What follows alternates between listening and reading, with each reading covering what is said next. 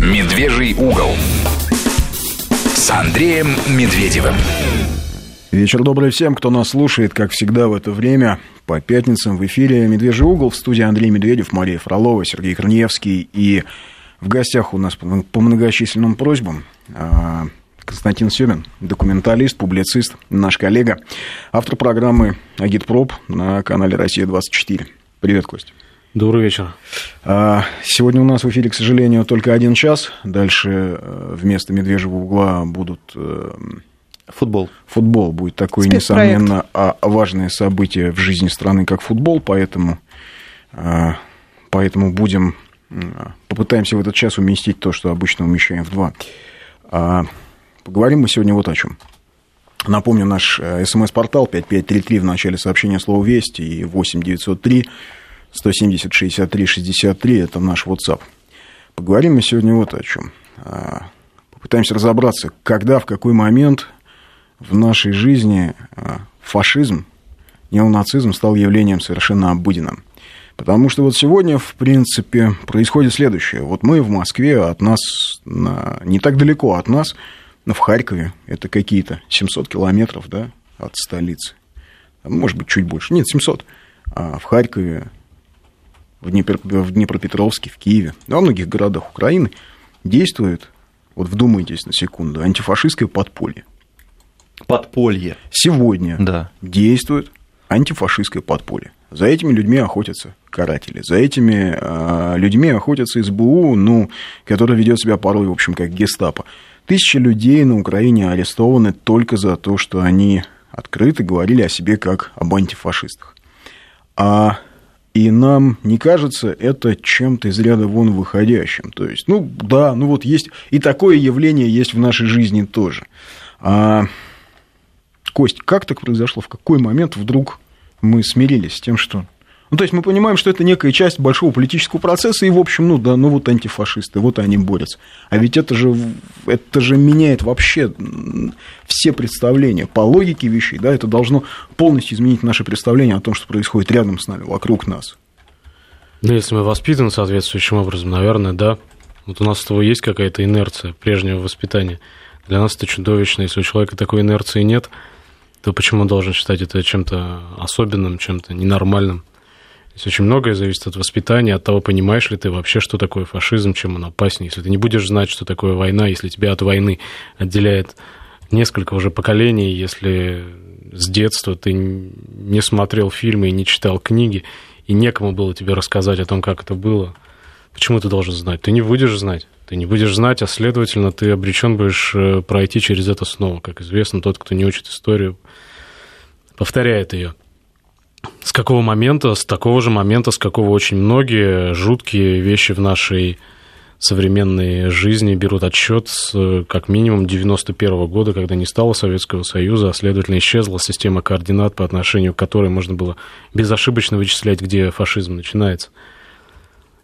Просто ведь это очень важно понять, потому что, как мы много раз говорили, то, что применимо и то, что работает на Украине – то же самое можно применить, и то же самое будет работать и в России. Ты понимаешь, у нас появилось очень много теоретиков, у нас вообще распространен сегодня такой постмодернистский подход, что который гласит, что любое явление можно интерпретировать, объяснять с 20 углов, с 20 ракурсов, 20 точек зрения. И когда ты начинаешь говорить о фашизме, появляется 150 определений, и появляется куча специалистов, которые объяснят тебе, чем фашизм Муссолини отличается от национал-социализма Гитлера. Да, да, тут же начинают поправлять, что нет, на самом деле-то мы воевали не да, с фашистами, это были национал. в теории, да. А на самом деле есть классическое определение фашизма, универсальное, данное Георгием Димитровым, известным судебным судебном процессе, и оно, мне кажется, его периодически следует напоминать, потому что фашизм это далеко не исключительно концлагеря, это далеко не только печи, в которых сжигают людей, это общественный экономический уклад. Как говорил Димитров, это диктатура наиболее реакционных, ну, я вольно формулирую, да, наиболее реакционных элементов финансового капитала. Поэтому во многом то, что мы наблюдаем сегодня в мире, не только на Украине, террористическая диктатура э, радикальных реакционных элементов финансового капитала. Много из того, что мы видим сегодня в мире, полностью соответствует этому определению. Что такое фашизм? Это в первую очередь корпоративизм. Это когда общество объединено в корпорации на основе якобы существующего единства интересов между угнетаемыми и угнетателями. И цементом для этого псевдоединения могут быть раса, могут быть вера, могут быть кровь и так далее. Но в любом случае такое общество всегда строго подчинено жесткой вертикальной иерархии, оно всегда определяет для себя врага, оно всегда исключает из себя, исторгает из себя нелояльных, чужих, других и старается с ними расправиться. А, в любом случае, каким бы, о каком бы фашистском обществе речь не шла, будь то Чили при Пиночете, или диктатура черных полковников в Греции, или Салазар, или Франко, это разные фашизмы, но это фашизмы. В любом случае подразумевается то, что это власть олигархии. А вот этот самый э, звериный оскал, который может быть виден людям в Одессе, быть виден людям в Мариуполе, в Харькове, это уже крайняя степень, когда на защиту своих интересов олигархический капитал бросает террористические батальоны, тех самых чернорубашечников, тех самых погромщиков, которые будут ломать ноги, которые будут выбивать зубы, пытать, сжигать и так далее. Все ну, для того, чтобы кстати... сохранить, свои, сохранить положение вот этих самых... Почему фашизм всегда проявляется в кризисные, в кризисные э, годы, в кризисных обстоятельствах, когда экономика глобальная или отдельная экономика той или другой страны оказывается в тяжелой ситуации, в как кризисной... Герпес. Да, Иммунитет это проступает слабнет. совершенно, это, это, это проступает тогда, когда необходимо защищать собственность, защищать свои завоевания. И когда вот сейчас тема дня, на мой взгляд, это учение Анаконда, которые проходят в Восточной, нас, Восточной да. Европе, да, и в рамках учения Анаконда министр обороны Польши объявляет о создании парамилитарных добровольческих формирований по аналогии, полной аналогии с правым сектором, которые будут, естественно, ну, мотивировано это будет необходимостью отражать гипотетическую российскую угрозу, но все понимают, что это в первую очередь инструмент подавления инакомыслия. Надо в Польше, надо по соседству, надо в странах Балтии. При том, что 12 тысяч таких хлопцев уже было мобилизовано в Польше до этого момента, а сейчас еще 30 тысяч появится. То же самое происходит в странах Балтии, и абсолютно та же история происходит на Украине. Вспомни, когда были первые э, митинги в городах Новороссии, на Донбассе, э, и в Харькове в том числе, кто первым бросился их подавлять. Это были даже не правосеки, не, то есть не вот эти вот э, одурманенные юноши и девушки из Киева, которые еще никуда толком доехать не успевали, а если доезжали, то их быстро разоружали. Это были охранники частных охранных пред... представителей частных, частных охранных, охранных предприятий, предприятий да. которые действовали в интересах чьих? В интересах Коломойских. Классическая схема.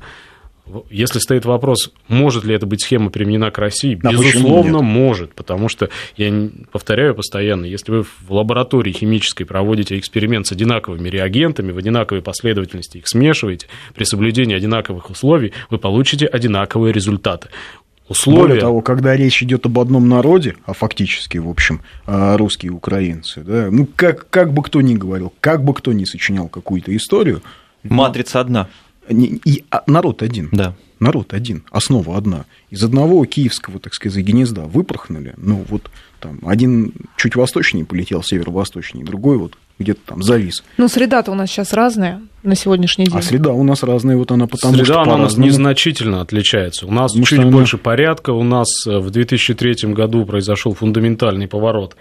К сожалению, не окончательный, но тем не менее существенный с делом ЮКОСа, когда олигархическая вольница был положен конец, по крайней мере, все власти и олигархии прекратилось. Ну, по крайней мере, но, было четко определено. Но установилось да? некое равновесие между интересами олигархии, она никуда не делась, мы знаем, как у нас празднуются свадьбы, мы знаем, как у нас ездят Геленвагены по, по Москве, и это только внешние проявления. Понятно, что эти люди берутся не ниоткуда, это означает, что они по-прежнему контролируют процессы, происходящие в экономике и в политике.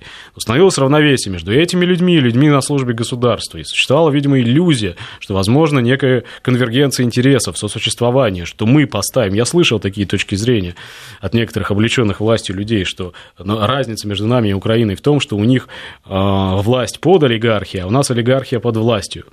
Я думаю, что это все-таки очень романтическое представление. Не было еще такого наездника, который мог бы запрячь олигархию в телегу и вспахать на этой Э, таким образом поле. Поэтому в любой момент и у нас может ситуация измениться, если, конечно, мы не будем делать из вот этих ужасных кровавых примеров, у нас уже действительно в 700 километрах от Москвы находящихся, если мы не будем делать выводы для себя. Ведь что ужасно? На мой взгляд, ну просто ужасно.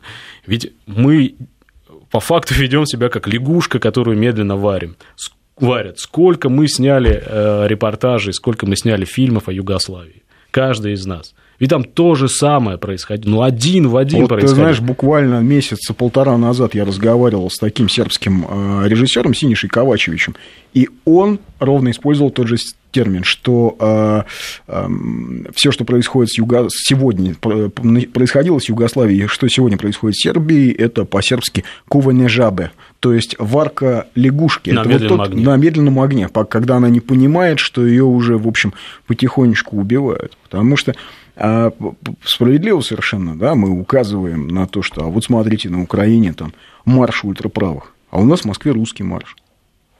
И чего? И вот, и как, или вот мы говорим, Понимаешь, там, что кто кто... говорит, а вот Одесса, вот они там испугались и спрятались. Простите, а я вот, мы уверены, что мы имеем моральное право осуждать одесситов? Ну вот, честно говоря после того, что происходит у нас. Да, я вот недавно приехал с кинофестиваля в Смоленске, где было несколько показано картин э, профессиональных и не очень снятых людьми, которые пережили одесскую трагедию, одесскую катастрофу. Это смотреть невозможно, но ты понимаешь, что там выходили десятки тысяч людей. И какого же нужно было ужаса нагнать в этот город, что же нужно было сделать для того, чтобы заставить их замолчать. Это один момент. А второй момент заключается в том, что, извините, зверство фашистов, пришедших э, в Одессу во время войны, они, наверное, превосходили все-таки то, что там творит сейчас или творил Поруби или кто угодно другой. Но, тем не менее, э, подполье существовало, сопротивление существовало. Люди шли на эшафот, люди шли э, к стене расстрельной, но они продолжали сопротивляться. Сейчас такое ощущение, у меня, по крайней мере, из разговоров со многими из тех, кто из Одессы приехал, сложилось, что э, надежда гаснет. Откуда бралась надежда во время войны? Во-первых, была идея, которая объединяла, они знали, что их дело правое. Безотносительно к тому, что будет с каждым из них, они знали, что эта идея не проиграет. Она существует, она не дискредитирована, она не оплевана она не списана в утиль, во-первых. Во-вторых, они знали, что есть ставка Верховного Главнокомандования, и как мы с тобой неоднократно вспоминали э, в гайдаровской сказке, да, ты прикладываешь ухо и слышишь топот копыт, и Красная Армия идет. А если Красная Армия не идет, как мы можем требовать от людей, чтобы они продолжали жертвовать собой? Необходимо общее ощущение, что борьба есть, что смысл ее не потерян, и что есть те, кто сопротивляется. Вот что важно. В этом смысле, мне кажется, что чрезвычайно опасно даже не то, что у нас есть такие же симптомы, вот ты сказал, русские марши, ведь легче всего повесить э, всех собак, обвинить во всем происходящем безумных подростков, которые в 16-17 лет не могут понимать, что происходит. Не-не, я как раз не о том, чтобы их обвинять. Есть трагедия русского народа. Есть, безусловно. Есть трагедия украинского народа, доведенного до ручки, до крайней степени обнищания и отчаяния э, тамошними либерализаторами, реформаторами и олигархами? Есть, конечно, безусловно. Когда человек лишен образования, когда он полностью дезориентирован, он ищет простых решений. Простое решение – вздернуть кого-нибудь на ближайшей осине. Правильно? Поэтому, когда мы начинаем кричать о русских фашистах, мы отчасти уподобляемся некоторым либеральным радиостанциям, которые видят во всем руку русских фашистов. Нужно понимать, и почему я начал с определения Димитрова, почему это важно принципиально, Фашизм – это всегда интересы олигархии. То есть они подростки, финансируются, да? Там? Подростки – это всегда расходный материал. Это, мясо. это Конечно, дуболома, это, это пушечное мясо, которое бросается на прорыв, потому что, да, человек там в 16 лет может быть оскорблен той ужасной несправедливостью, которая вокруг него, и когда ему подбрасывают простое решение, это вот из-за этих там с такими-то носами или с такими, с такими-то там э, чертами лица. И все. Это не оправдывает того, кто, если ты обогрел там свои руки кровью, ты фашист. 15 тебе лет или 10. Хотя, конечно, спасали во время войны, старались спасать всех. Кстати говоря, в 1947 году Сталин же принял решение очень избирательно подходить к чисткам в рядах уцелевших фашистов, и в том числе из них, из раскаявшихся, из перевоспитанных, создавалась новая коммунистическая партия ГДР. Ну да. Так что... Так, так очень вот... избирательно относились и к власовцам, извини, и к Были попытки... И очень много, а, и еще при Сталине, да, очень Сортировать, много, дифференцировать. Да кто и за что отвечал, и на ком какая кровь. Но кровь все-таки не прощалась, преступления не прощались. Да, безусловно. А вот этот гумани... общегуманитарный, такой общечеловеческий подход э, к этим людям и к самому явлению фашизма, есть же правда на любой стороне. Ведь как посмотреть, правильно? Ведь можно же так посмотреть, а можно и так посмотреть. У них тоже была своя правда, говорят эти люди.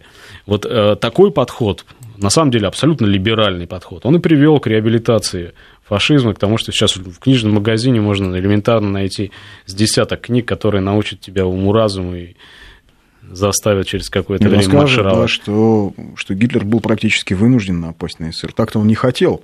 Вообще был хороший парень, а просто был вынужден напасть, потому что Сталин готов. А если бы не было большевиков, не было бы и мировой войны. Конечно. Вот так. То есть, в принципе-то, вообще мы во всем виноваты. Но это плюрализм. Да и вообще, если бы большевики не, вот не были такими ужасными, какими они были, да, то не так уж и, и, и чудовищные немцы, да, в своем вот этом вот э, стремлении извести здесь мирное население. Ну, кстати, для европейцев это очень распространенный взгляд, потому что куда бы эти цивилизованные немцы не приходили, в Норвегию, например, приходили, что ж они там прямо шкуру снимали со всех? Да нет, нормальные, цивилизованные люди, цивилиз... с цивилизованными людьми разговаривали, ну, просто те сразу сдавались. Ну да, ну, подполье там какое-то оставалось. Ну, же, оставалось, да? да. Ну, в принципе, одного парашютно-десантного полка, по-моему, хватило для того, чтобы... Кто там, Квислинг был, да, в Норвегии? Я ничего не помню. Квислинг, да, Квислинг. Вот, поэтому а, там все было цивилизованно. А где вот эти вот а, недолюди, ватники, колорады, украинского, да. русского, бурятского, любого происхождения осмеливались царапаться, ну да, там приходилось немножко пролить крови. Вот, поэтому, ну, самое главное, что вот этот плюрализм, он, конечно, способствует распространению фашизма, и здесь, мне кажется, не может быть ни, ни, никакой, никакой толерантности к этим вещам. Они должны жестоким образом искореняться. Ну, невозможно представить себе, ну, это не, ну, уму непостижимо, чтобы свастики в стране, которая пожертвовала 27 миллионов жизней, тем не менее, зайдем в любой книжный магазин. на вечном огне, или там кто-то справлял нужду, или жарил кого-то. Это просто... Это говорит о пропасти, в которую мы рухнули после 91-го, о глубине нашей деградации.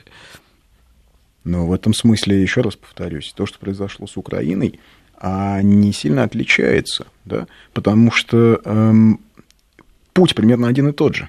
Сначала сказали, в Литве, кстати, в Латвии все было точно так же. Сначала сказали, что, наверное, у тех, кто воевал в легионах СС, наверное, была своя правда. Потом сказали, что именно эта правда правильная. А потом сказали, что именно они герои. Это же было поэтапно. Не, не, не было так, что в один момент вышли и сказали, знаете, Бандера и Шухевич большие молодцы. Вот как лягушку варили поэтапно, сразу да? нельзя. Потихонечку, потихонечку. Сначала сказали, что, может быть, не все так однозначно в оценке Бандеры. Потом на, этом, э, на этой идеологии выросла какая-то э, прослойка молодежи. А потом она начала маршировать.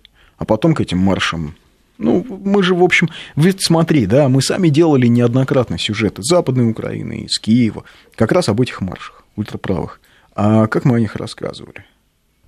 Ведь, э, честно сказать, честно признаться, мы в колокола-то не били с криком «посмотрите, что происходит». То есть было понимание, что это некая такая вот игра, да, там молодежная. Да, наверное, это какая-то часть маргинализированной молодежи или там не молодежи, но тем не менее, это, в принципе, некая болезнь роста, что пройдет и это. Но не все, то есть какая-то часть. У нас, понимаешь, на нас вот этим завораживающим образом воздействует именно эффект телевизора. Мы думаем, что то, что в телевизоре, это значит далеко, не здесь. Доходит до того, что человек смотрит по телевизору, как бомбят его собственный дом как снаряд летит в его собственную квартиру. И он не в силах оторваться от телевизора. Вот казалось бы, Косово, там, вопиющий случай, то, что там происходило во время войны, то, что происходило потом, когда отторгали территорию, там, расчленяли Югославию сперва, а потом Сербию. Ну вот тебе Косово в этих пресловутых учениях Анаконда принимает сейчас участие. Как... Да, независимо, ну, вот албанское Косово. Да, да, да. пусть там 7,5 человек, Ну вот, понимаешь, то есть мы говорили, что это, это, это, это невероятность, это вероятный сценарий. На наших глазах уничтожали Ливию, на наших глазах уничтожали Ирак, на наших глазах потрошат Сирию сейчас. Сколько там? 600 тысяч погибших в Ираке, да, и 400 там, с ранеными в Сирии. И кажется, что этого не будет. Вот у меня постоянное ощущение, когда я из таких командировок возвращаюсь, что это очень обманчивое ощущение, это преступное ощущение. Мы не имеем права так думать и чувствовать, когда из Сирии прилетаешь в спокойное, припорошенное снегом там, Внуково, допустим, выходишь, это другой мир. Когда из Луганска приезжаешь, заходишь в наш супермаркет и видишь, стоят люди с тележками, рядами в очередях, их беспокоит такое или другое вино и такая или другая закуска – и ты понимаешь, что в Донецке стояли такие же люди в свое время в супермаркетах, в очередях, и им казалось, что этого не будет, и их это не коснется. Вот нам важно понять сейчас, что коснется каждого. Вопрос, что каждый из нас в отдельности может противопоставить, наверное, очень мало. Но хотя бы начать думать о том, что это завтра может поскрестись в твою персональную дверь, мы обязаны. Да, потому что а, нас ведь часто спрашивают и пишут сюда в эфир – ребята, а как, а что, вот вы говорите какие-то правильные вещи, а что делать? На самом деле, вот фраза из, пусть это голливудский фильм, но фраза из фильма «Терминатор», если вы нас слушаете, вы и есть сопротивление, она мне очень нравится. А, понимаете, когда мы говорим там о порочности, скажем, системы образования, о том, как преподают историю, мы говорим об этом не просто так, мы говорим об этом а, для того, чтобы те, кто нас слушают, пошли, да, и выкинули к чертовой матери у себя а, с книжных полок книги а, Виктора Суворова. И начали учить историю и рассказывать детям об истории своей страны по другим книгам, чтобы, а, если вы понимаете, что там в вашей школе преподаватель пытается вашим детям объяснить, что э, это Гитлер был вынужден напасть на Сталина, то значит нужно что-то делать с этим не молчать, не молчать, по На самом деле, вот та глобальная война, о которой мы сейчас с тобой говорим, она распадается на множество микросхваток бытовых. Безусловно. Каждая из которых происходит где-то вокруг тебя. Когда я слышу знакомых, там, близких знакомых, там, семьи, предположим, которые вдруг начинают рассуждать о том, что а вот нам рассказывали те-то и те-то, что немцы, когда приходили на Украине, там давали конфеты детям – Нельзя молчать. Нельзя Надо молчать, говорить, абсолютно. что был детский лагерь, там Саласпилс, да, он назывался. И Саласпилс, и на территории Беларуси таких э, концлагерей ну, специально для нельзя детей было молчать 9, в таких случаях. Куда свозили детей и собирали у них Молчание кровь. порождает Молчание. Фашизм. Да, это помните, как говорили, что там каждый, каждый воевавший внес свой маленький вклад в великую победу в 1945 году. Вот каждый сегодня точно так же может внести свой вклад то, чтобы у нас сегодня не произошло того, что произошло в Сирии, на Донбассе, в Ливии и так далее. Потому что победа будущее, и, и, и она начинается э, в первую очередь у каждого в голове. Да, и ощущение того, что то, что происходит, правильно или неправильно, в оценке истории, в оценке своей страны, если позволяешь кому-то называть свою страну рашкой, ну все, значит, тебя победили. Да достаточно этой страны. Эта страна, Эта да. страна. Угу. Значит, Чёткие тебя победили. Критерий, да. Да, сейчас, я так понимаю, судя по хронометражу, мы прервемся на новости, и в студию вернемся через 2-3 минуты. Это «Медвежий угол», 5533. В начале сообщения слово «Вести», 8903 170 63 63. Это наш WhatsApp. Константин Семин у нас в гостях. Продолжаем наш разговор с Константином Семиным. Вот сообщение из Харькова. Добрый вечер. Сам являлся участником антимайдана, был свидетелем всех событий. Причем это, ну, это на WhatsApp пришло, то есть видно по номеру, что украинский номер. Да, действительно, нас преследуют, оказывается максимальное давление, многих уже нет в живых, многие сидят в подвалах СБУ. Да, действительно, нашему народу прививают идеологию фашизма с уважением. Не буду называть имя человека, ну, не хочу. А, мало ли. А, вот тоже хорошее сообщение. Поздно спохватились, ребята. Вы когда-то уже позволили называть свою страну совок. Теперь учите других, не покаявшись. Не обижайтесь, это мое мнение. Словами ничего не исправить. А, наверное, словами ничего не исправить, но молчанием мы исправим еще меньше. Ну да, нам часто слышать приходится упреки, претензии, что где мы, вы были? Нет, не то, что где вы были. Ну, а что вот вы забалтываете этот вопрос, да, вот, дескать, нужно что-то радикально менять, а вы тут проводите слово терапию пытаетесь рассуждать о каких-то правильных вещах, которые никогда реализованы не будут до тех пор, пока принципиальным образом не изменена система. Тут ведь какая штука? Ну, действительно, можно вместо этого молчать. Это раз, такой выбор. Можем копать, можем не копать, можем не говорить. Второй вопрос, а любые изменения практически, какими бы они ни были, болезненными или безболезненными, все равно начинаются с головы, с осознания того, что необходимо делать. А с головами у нас большая проблема сейчас. И поэтому уж извините, говорить мы будем, и другого способа я не вижу. Да, я тоже не вижу. И вот, кстати, хорошее сообщение из Москвы. Нельзя выиграть бой, находясь постоянно в обороне. Надо быть сильным, уметь хотеть нападать. Одновременно с вами на эхо Москвы ежедневно и без выходных отравляет голову нашим гражданам. Надо пресекать.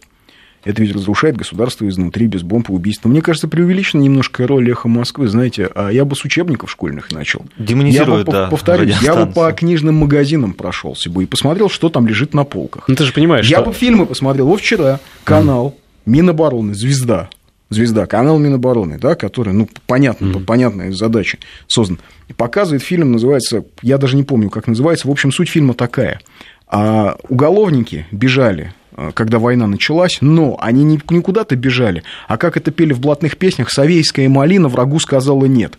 Они, значит, пошли партизанить и давай фашистов громить, давай фашистов громить, громить. А тут пришли НКВДшники и мешать им стали. Поубивали всех, откуда ты знаешь? Кошмар Мне кажется, какой, я а? видел уже, наверное, фильмов 10 таких. Вот, вот такой, да, вот такой вот фильм. Кровавая гыбня опять, Кровавая да? гыбня, угу. да. А, то есть я бы все таки начал с некоего ну, их не хочу сказать э, иллюстрации, но с некой сортировки, с некого Почистить, с, да, некой чуть-чуть. попытки осознания, ага. а что у нас в этом информационном пространстве находится. Что мы предлагаем людям? Простите, э, на этих фильмах растут э, дети, подростки, и они не на в бой идут одни старики. А, они уже дедушку живого не знают. Нет дедушки, который посмотрит на это и скажет, фу, какая мерзость там. А Внучок, не смотри. Андрей, у нас был тут сейчас а, американец в гостях, американец, и он тоже говорил, вот есть такой фильм «В бой идут одни старики». То есть это настолько знаменитый фильм, что его даже в Америке знают. Да, вот, кстати, сообщение э, из Одессы. Правильно, нас, одесситов, кардинально не согласных с нынешним режимом, все еще есть очень значительное количество. Но мы, к сожалению, разобщены, Костя, то, о чем ты говорил, и не имеем никакой легальной политической силы, действительно представляющей нашу позицию. А на это накладывается еще и страх перед угрозой репрессий, который, уж поверьте, отнюдь не эфемерно. 2 мая и вся последующая кипучая деятельность всех этих активистов тому пример. Так и живем. Спасибо, что понимаете. Ребят, мы понимаем, мы вас помним. К сожалению, наверное, вот такая поддержка пока это то немного. Спасение что. Одессы, спасение Украины начинается с спасения России. И если мы не сумеем спасти себя, не спасется никто. Казахстан не спасется, Беларусь не спасется. А вот если Ник- никому в, не в корень смотреть, вы же сказали, наиболее реакционные элементы финансового капитализма подогревают все это дело. Ну, это же не группа каких-то бородатых, да? лысоватых дедушек, которые сидят там, планируют, куда скинхед, скинхедов да. послать. А. Да. Нет, не в этом же смысл, а в том, что есть объективные интересы. Мы вот, понимаете, нас приучили с 91 -го года постоянно упираться в личности. Мы то увидим, значит, козни одних, то заговоры других то там какие-нибудь темные силуэты третьих, а, необходимо мыслить такая, интересами, да? да, то есть все двигается материальными интересами. И если система устроена по таким принципам, она выдавать будет на выходе вот такое.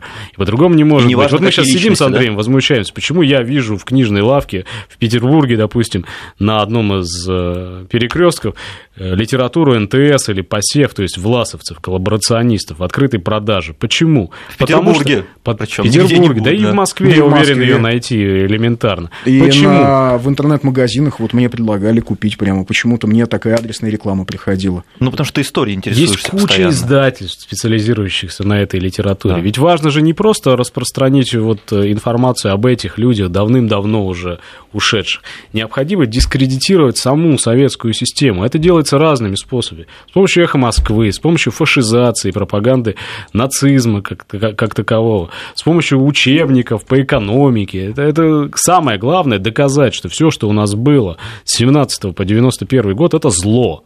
И такого повториться больше не может. И не должно. Но нужно понимать, что Причем противоположность... Это зло хуже, хуже, чем фашизм. Да, но нужно понимать, что противоположность этому злу, это фашизм и есть. И когда случается кризис экономический, то, с чего я начал, то любая капиталистическая, либеральная, аморфная, мягкая и добрая система мигрирует очень быстро в сторону фашизма. Посмотрите, что со Штатами происходит. А вот да, я хотел сказать. Посмотрите, что с Латинской вся Латинская угу. Америка прошла через этот парад фашистских диктатур. Мы просто этого не помним. Мы не знаем, как срубали головы людям в Никарагуа или вытаскивали языки через горло людям в Колумбии. Мы, нас, это какой-то Гондурас, ну, который в Никарагуа, нас, на самом деле, нас не во касается. времена хунты, там же была такая э, казнь, коммунистов скидывали в жерло вулкана. Вот. Да с этим никогда... Это, ну, это, они, это было нормально. Да, это... люди изобретательные, и с этим проблем не было. А Греция? Что мы знаем о Греции? Греция для нас – это курорт, куда мы ездим. У нас, извините, Хорватия – это курорт. Мы не знаем, мы не знаем, что всего там меньше 20 лет назад там шла кровавая война. И, по крайней мере, с одной стороны, там были фашистские формирования, которые точно так же, как сегодняшние правосеки, числили себя под коллаборационистами времен Великой Отечественной, под усташами. А теперь мы ездим в Дубровник отдыхать, а из Дубровника 200 тысяч сербов выгнаны и до сих пор живут в палатках где-то рядом с Херцог Нови, правильно? Да. На Черногорской территории. А Черногория сейчас войдет в НАТО. Так надо понимать, что НАТО это и есть то самое, что в 1945 году не, не добили. Просто этого осознания в голове не, не появляется. Понимаете, я думаю, что очень многие если бы вот взять любого из наших современных слушателей, перенести в мирный, а, респектабельный район Берлина, скажем, весны, 42 весны 41 -го а. года, его ничто бы не покоробило. Ничто бы не возмутило. Ну, какие-то там флаги красные там с, с белыми. Да, mm-hmm. ну, подумаешь. Но, в принципе, я думаю, рестораны работают. Радиостанции ну, да. работают, нормальный быт. И точно так же ты окажешься сегодня в Брюсселе, в Вашингтоне, в Лондоне, в Париже. Нормальная, человеческая, качественная жизнь комфортная жизнь. И это то, что люди у нас, приезжающие на отдых в тот же Дубровник или, или куда-то еще, они только это видят. Отсутствие образования, деградация мышления привели к тому, что больше ничего за этой ширмой не, не просматривается. А за этой ширмой пожар в Доме профсоюзов. Надо понимать, что это неразрывно связанные вещи. И комфортный, сытый быт в пригороде Вашингтона – это кровь на улицах Триполи. Да, более того, она именно этим обеспечена, потому что сама система колониализма никуда не делась. Она просто стала системой неоколониализма. И если там в XIX веке англичане а, грабили Индию, то э, в 20 веке, там, в 21 веке американцы э, ограбили... весь мир, по большому Да, грабят весь мир, там, скажем, э, вот мало кто знает, но вторая по значимости приватизация после развала Союза, вот тотальная приватизация, которая уничтожила страну полностью. Вот это не случилось в России, слава богу, но она произошла в Ираке. Когда главой Временной оккупационной администрации стал Пол Бремер, значит, неоконсерватор, Большой а, специалист очень верующий да, человек, его, да. да, вот там, вот это вот как раз вся, вся а, а, такая протестантская модель, проблеме белого человека и вот это все. Значит, а, было приватизировано одномоментно ну, фактически ликвидировано больше 200 госпредприятий, которые были связаны напрямую со всей э, нефтяной, э, вообще со всем э, добывающим сектором. Конкурентов уничтожали. Они Каких вообще все уничтожили. Они, они, в один, забрали все. они в один момент, в один день они открыли все границы полностью и открыли границы для беспошлинного ввоза товаров. А на следующий день они открыли страну для скупки иностранными компаниями, причем позволили иностранным компаниям не платить налоги в Ираке вообще ни копейки, полностью выводить прибыль. Ту же самую схему они сделали для а, иностранных банков.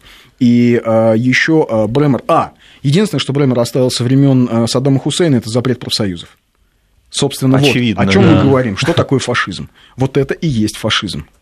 Вот это Соверш... и есть корпоративный так, фашизм. Самый главный урок, наверное, из иракской истории, из панамской истории, из многих других историй, да из югославской тоже, что как только ты пытаешься договориться о чем то ведь Саддам Хусейн был их парень, Мануэль Нариега был их парень, ты говоришь, запрет профсоюзов, это ничем не противоречило логике иракско-американских отношений. Он был их парень до определенного предела. И товарищ Каддафи, при всем к нему уважении, пытался договориться – и Милошевич в Дейтоне сжал руку Мадлен, э, Мадлен правильно? Но это не помогает. Это, говори, это не помогает. Вот этот урок, который до нас не доходит почему-то, это не помогает, никого не останавливает. Потом ты приходишь э, в музей Метрополитен в Нью-Йорке, прекрасный, роскошный, замечательный музей, там Wi-Fi кругом. Просто, ну, невозможно представить, чтобы это было как-то связано с войной. И видишь сокровища Вавилона. А-а. Да. Делаем, Новости. да, небольшую паузу. Ну да, продолжаем наш разговор. Вот прислал нам слушатель а, укоризненный смс. Хорошее у вас познание истории. Не добили НАТО в 45-м. Дата образования НАТО 04.01.49. И потом вы говорите о плохом познании истории общества. Достойный, что у нас дотошные Достойный ответ. Ну, да. что ж, хорошо, не, не будем. Не будем эм, поправлять. Будем разжевывать, что мы имели в виду. Да, да? у нас времени не так много для я думаю, что, разжуем, Я да. думаю, что кто, в общем, как-то в одном русле с нами мыслит, наверное, поймет, что ты имел в виду, когда э, ты сказал, что не добили НАТО в 45 году. Абсолютно с этим согласен, что не добили НАТО. Только было сказано, что мы не, не, не добили НАТО, а это НАТО, это то, что мы не добили да, тогда. Какая разница? Вот. Ну, а звучит, человек, кстати, гораздо человек, хороший вопрос. Как определить, что ваши истории правильные, а их неправильные? Мы тогда не жили, обложки книг и факты на обеих сторонах красивые. Очень справедливый вопрос. Надо в семейный альбом иногда заглядывать, помимо всего прочего. Чтобы ну, определять, да. какая история правильная, да? Там, по-моему, вряд ли кто-то мог что специально. На ордена деда посмотреть, на Напутать, медали. подменить, фальсифицировать. Объективная штука семейный альбом вообще, знаешь? Когда в объективности спрашивают, что объективно? Семейная фотография. Вот бессмертный полк – это такая лавина объективности. Да. Другой вопрос, что тут пишут, э, у нас есть иммунитет, поскольку у нас есть бессмертный полк. Да нет, это не гарантия. Вы видели, какие демонстрации были на 9 мая в Киеве? В этом году даже. В даже этом, в этом а, году. Какие были тогда, какие да. были раньше? Помогло это? Нет, к сожалению, этого недостаточно, потому что система, вот когда Андрей говорит о том, что приходишь в магазин, и там это есть, включаешь телевизор, и там это есть, в кинотеатре это есть. Почему? Потому что это выгодно. Не потому что кто-то обогатился на книжке там про Власова, а потому что выгодно формировать систему, в которой никто никогда не поставит под сомнение экономический уклад. И самый надежный способ законсервировать, забетонировать такое положение вещей, это вот то, что случилось на Украине. То, что до этого случилось в десятках мест. Потом еще нам постоянно вот э, тычут в нос жупил революции, нам пытаются представить то, что творилось э, в Прибалтике, на Украине происходит то, что может начать э, полыхать в Средней Азии или, или в Казахстане, что может, это вот, дескать, революции. Поймите, революция это, это вовсе не революция. Революция подразумевает качественную смену положения вещей. Там никаких изменений не происходит. Происходит бетонирование несправедливости, происходит консервация того, что есть, только в еще более ужасающих, жестоких и человеконенавистнических формах. Вот зачем эти вещи нужны. На самом деле, все вот эти армии, с которых мы начинали, частные, повстанческие армии, они же все э, создаются не просто так. Люди их создают грамотные, тренированные, как правило, Прошедшие Созда... службы. Нет, там, создание да? парамилитарных организаций, фашистских, ультрас, вот этих всех, которые, неважно в какой стране, в Румынии ли они действуют, в Греции или в Турции или сейчас вот э, такие же точно персонажи имеются в большом количестве. А в создании этих структур принимают участие, во-первых, спецслужбы, на Украине это делала СБУ, вот, а, а во-вторых, в этом участвуют э, натовские кураторы, натовские инстру... инструкторы. Мы сейчас просто работаем над большим проектом документальным, в котором эта тема будет подниматься. Но в момент, когда западный мир, цивилизованный, прогрессивный, капиталистический мир больше всего на свете боялся э, того, что придет из Советского Союза Красной Армии мальчишки-бальчиш, создавались в Европе специальные частные тыловые армии. Вот именно по такому принципу, которые должны были в случае, если побеждают коммунисты в Италии, побеждают коммунисты в Германии или приходят советские танки в Венгрии, организовывать партизанское движение, сопротивление, диверсию, там, убивать тех, кто пришел или тех, кто победил на выборах. И вот эта традиция, она осталась. То есть то, что мы видим сейчас, это, это не революционные движения, это контрреволюционные движения, как контрас, помните, в Никарагуа? Да, абсолютно. То есть это, это чернорубашечники, погромщики, э, фашисты, которые находятся на прямой связи с местными спецслужбами во всех случаях, в 10 случаях из 10, а опосредованно окормляются, контролируются военизированными группировками, военизированными структурами, связанными с Североатлантическим альянсом. Вообще... Это военная операция, то, что происходит. Это никакая не революция, ни одним местом. Цель – консервация экономического уклада, то есть, чтобы качалось так, как из Ирака качается. Да? А кто будет как возмущаться, будет гореть, чтобы, да? как мясо.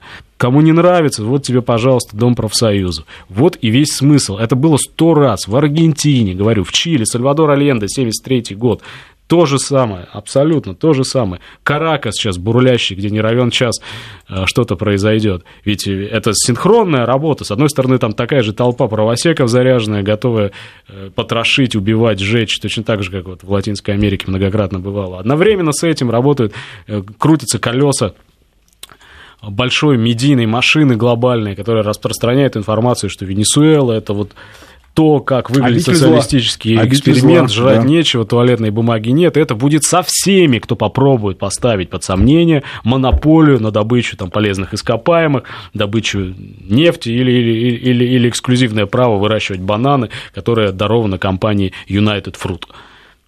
Да, это будет со всеми, кто откажется а, высаживать зерна, предоставленные компанией Monsanto.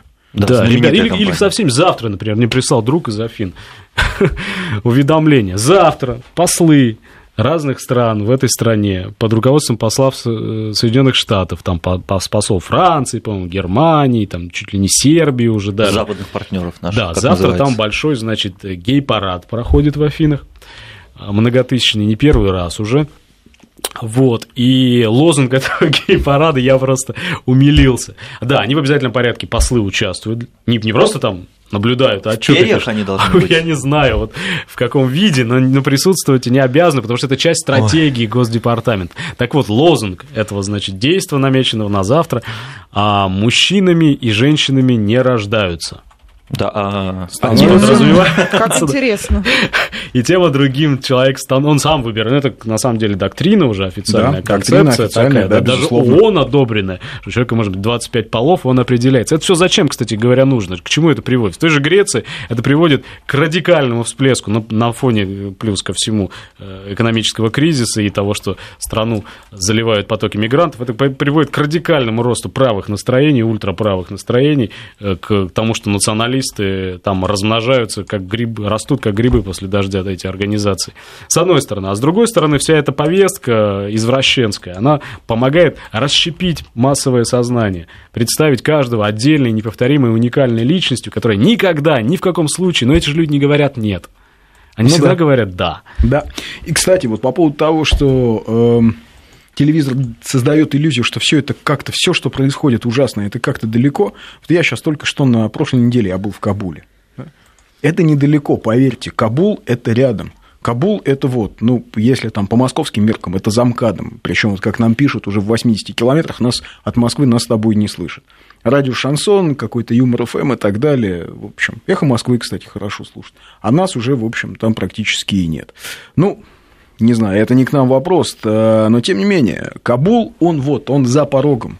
Кабул за порогом, со всеми э, проблемами, со всеми вытекающими последствиями, с талибами, с э, возможностью э, поджога Центральной Азии. То есть думать, что это где-то там, и это нас не Гондурас, касается. как нам да да. пытались объяснить. Но зачем интернациональный долг? Что мы там делали 25 лет нам толдычат? Зачем? Что мы там делали? Ну хорошо, тебе не нравится Гондурас, где Гондурас э, живет и прописан, у тебя будет Гондурас на Донбассе. Да. Собственно, вам не нравится, что мы там присутствовали? Ну, то есть мы там присутствовали, и у нас не умирало по 30 тысяч в год от героина в благословенные 90-е. Кстати, в благословенные 90-е была статистика, например, по убийствам. В Москве 2000 убийств в год в 90-е совершалось в столице. Две тысячи в год. Две тысячи убийств. Угу.